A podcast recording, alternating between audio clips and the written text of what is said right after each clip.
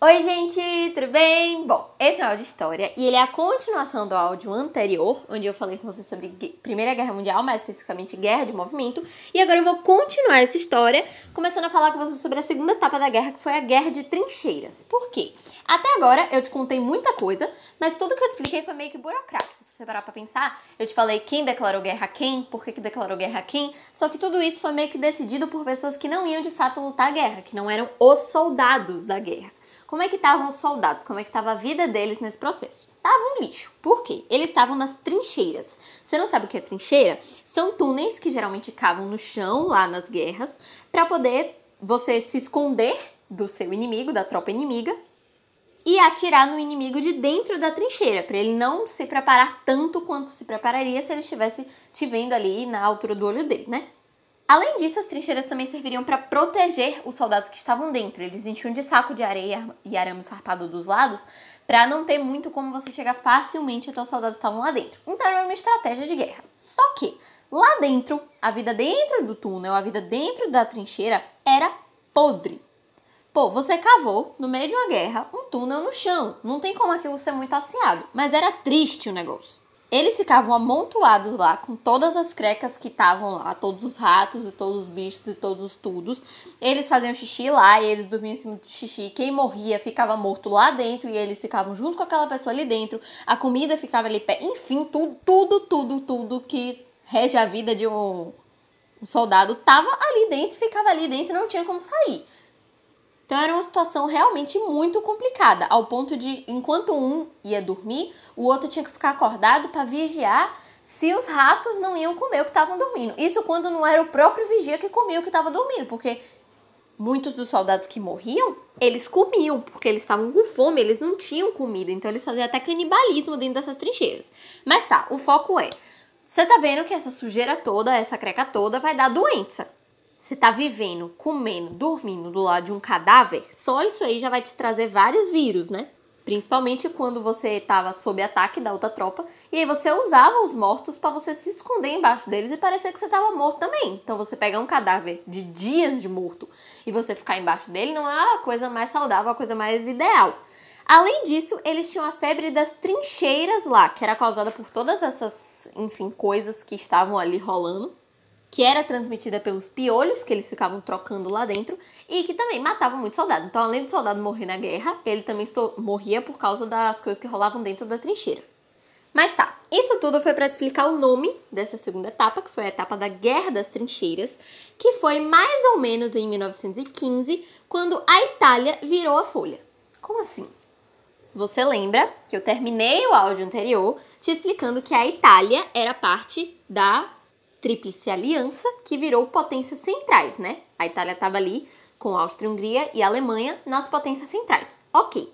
Agora, em 1915, ela decide mudar. Ela sai das potências centrais e entra no grupo dos aliados, o outro mesmo, que não era o dela.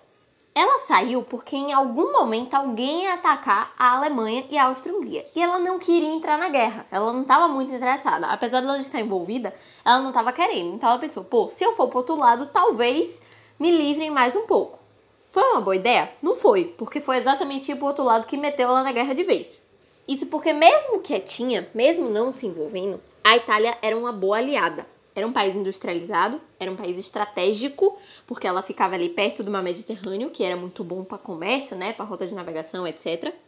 E era um país que tinha interesses em jogo, por causa daquele negócio que eu te falei da unificação tardia tal, que ela precisava redividir os mercados. Então, era uma pessoa boa para você ter do seu lado. Quando a Alemanha e a Áustria-Hungria perderam a Itália para outro lado, eles se irritaram, é lógico. A Itália passou um tempão lá dentro neutra e aí depois decide sair e entrar no outro e virar inimiga, eles se irritaram. Quando eles se irritaram, a Inglaterra percebeu que como eles estavam fazendo com todo mundo que eles estavam se irritando, ela percebeu que eles iam atacar a Itália, que eles iam invadir a Itália e que iam descer a porrada na Itália. Como agora a Itália era aliada da Inglaterra, a Inglaterra queria proteger a Itália, queria ir para lá, mandar tropas tal para proteger a área. Só que a Itália não quis. A Itália não quis porque se a Inglaterra protegesse ela, isso ia meio que firmar uma coisa, uma dívida, uma relação entre Inglaterra e Itália que ela não queria, por quê? Porque ela não queria entrar na guerra. Então ela não queria nem a ajuda de alguém que estivesse na guerra, porque senão podia envolver ela na guerra. Mas aí o que, que aconteceu? A Inglaterra queria essa aliança com a Itália, ela queria ficar amiguinha da Itália. E como a Itália não queria, não queria, não queria, a Inglaterra é, ofereceu um monte de coisa, um monte de coisa, e a Itália não queria, a Inglaterra fez assim, tá bom, já que você não vai por bem, você vai por mal. Se você não aceitar, se você não vier pro meu lado, se você não quiser minha ajuda, eu vou te atacar. E aí você decide, né, se eu vou te proteger ou se eu vou te ofender. Com isso, a Itália não teve muito o que fazer. Ela teve que se aliar à Inglaterra e entrar na guerra. Ela não chegou a entrar de mãos vazias, não. Ela concordou algumas coisas lá com a Inglaterra, para ter, a Inglaterra ia ajudar a Itália financeiramente, ia dar uns mercados que a Inglaterra tinha lá na Ásia, na África, etc. Só que a gente sabe que não é muito assim que funcionam esses acordos, e aí no final a Inglaterra não deu isso tudo que tinha prometido, não. Só mesmo botou a Itália na guerra e a Itália ficou destruída, endividada, lascada e, e tudo. E isso aí só foi se resolver mais na Segunda Guerra, porque a Itália estava completamente lascada e voltou para brigar com a Inglaterra porque ela estava com raivinha da Inglaterra. Mas isso foi depois, foi lá na Segunda Guerra, tá? Aqui a gente fechou essa história da troca de lado da Itália e a Itália entrou na guerra, concorda? Brigou com a Inglaterra, a Inglaterra levou ela para a guerra como aliada da Inglaterra. E aí, em 1917, dois anos depois dessa troca que eu te falei que aconteceu em 1915 da, da Itália aí para o grupo dos aliados, veio a maior parte da guerra. Aqui é que o negócio explode de verdade se já não tinha explodido antes. Agora que ele já tem motivo, agora que já tá todo mundo em guerra, agora que as alianças estão formadas e que eles estão realmente brigando, eles vão começar a focar naquela parte de trincheiras que eu te falei. Como assim? Estratégia de guerra. Eles estavam tentando achar jeitos de melhorar o desempenho deles na guerra efetivamente, para eles ganharem a guerra. Não era mais uma coisa burocrática, era coisa oficial de você brigar ali dentro da guerra. E o primeiro país que decidiu fazer isso mesmo foi a Alemanha. Você tá vendo que é a Alemanha que tá conduzindo mais ou menos as coisas. Então, geralmente, ela é a primeira a partir dos pontos novos e aqui também foi ela. O que, que ela fez? Ela pensou na tecnologia submarina. Por quê? Desde o início, eu tô dizendo que a Inglaterra briga demais com a Alemanha. A maior inimiga da Alemanha é a própria Inglaterra. E a Inglaterra tinha uma força submarina muito grande. Ela atacava muitos inimigos dela pelo, pelo oceano, né? Ela ia por baixo do mar mesmo.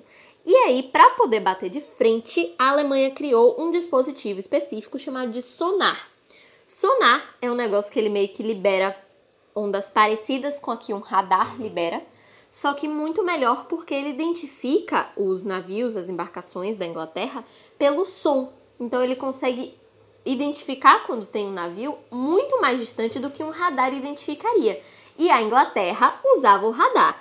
Então é como se a Alemanha tivesse uma vantagem de saber exatamente onde a Inglaterra está, enquanto a Inglaterra jamais poderia saber a mesma coisa da Alemanha, porque ela não tinha tanta tecnologia. Aí quando a Alemanha percebia que tinha um navio inglês que estava longe, mas estava relativamente perto, porque eles conseguiam ver, eles bombardeavam os ingleses de longe e os ingleses nem sabiam de onde estavam vindo as bombas, porque eles não viram o, na o navio, o submarino, enfim, alemão. Eles não estavam vendo. Então eles simplesmente recebiam a porrada e morriam ali. Para a Alemanha, isso era uma vantagem imensa. E essa tecnologia toda da Alemanha começou a colocar ela em um patamar acima, começou a ajudar muito a ela a subir seu nível na guerra. E aí o universo decidiu colaborar mais ainda com a Alemanha. A Alemanha já estava ficando melhorzinha, já estava melhorando a situação dela, e aí veio um fato, um acontecimento que colaborou muito com a Alemanha, que foi basicamente a Rússia ter virado socialista. Como assim? A Rússia teve lá a revolução, pá, virou socialista. E como a guerra era capitalista, desde o início eu tô te falando que isso é uma guerra, uma disputa por mercados, não interessava mais a Rússia, concorda? Se ela é um país socialista, não tem motivo para ela ficar numa guerra capitalista. O que, que ela fez? Chegou na Alemanha, assinou um tratado, o Tratado de Brest-Litovsk, passou para a Alemanha vários mercados na África e na Ásia, várias minas de ferro ferro ajuda a fazer arma, então ajudou muito a indústria alemã, que era uma coisa que eles estavam investindo bastante. Deram várias minas de carvão, que ajudam em energia, que a Alemanha também precisava. pagaram um monte de indenização que quem desiste de uma guerra tem que pagar e decidiu que ia sair da guerra. Então, só isso aí, só nesse tanto de coisa que a Alemanha ganhou, você já percebeu que a Alemanha estava bem. Mas não só isso, a Rússia, que era uma aliada, saiu da guerra. Então, pô, você perdeu um inimigo que é forte, que era forte como a Rússia, era uma coisa importante para você. Então agora a Alemanha estava toda tecnológica, toda poderosa e o outro lado estava mais fraco porque a Rússia tinha saído. Além disso, a Alemanha estava em um meio que ela precisava colocar tropas dos dois lados. Ela precisava trocar, colocar tropas no Oriente, que era onde ela estava brigando com a Rússia, e no Ocidente, que era onde ela estava brigando com o resto. Só que como a Rússia saiu, essas tropas do Oriente não precisavam mais ser usadas lá, porque não tinha mais briga para fazer lá. Então a maioria dessas tropas foi para o Ocidente e fortaleceu a briga que estava tendo contra os aliados do lado de lá. Claramente os aliados iam perder a guerra. Não tinha muito pão de correr, tava péssima a situação. As chances dos aliados ganharem eram muito pequenas. Só que essas chances, que eram pequenas, foram aumentando e é o que eu vou te falar no próximo áudio. Um beijo! Tchau!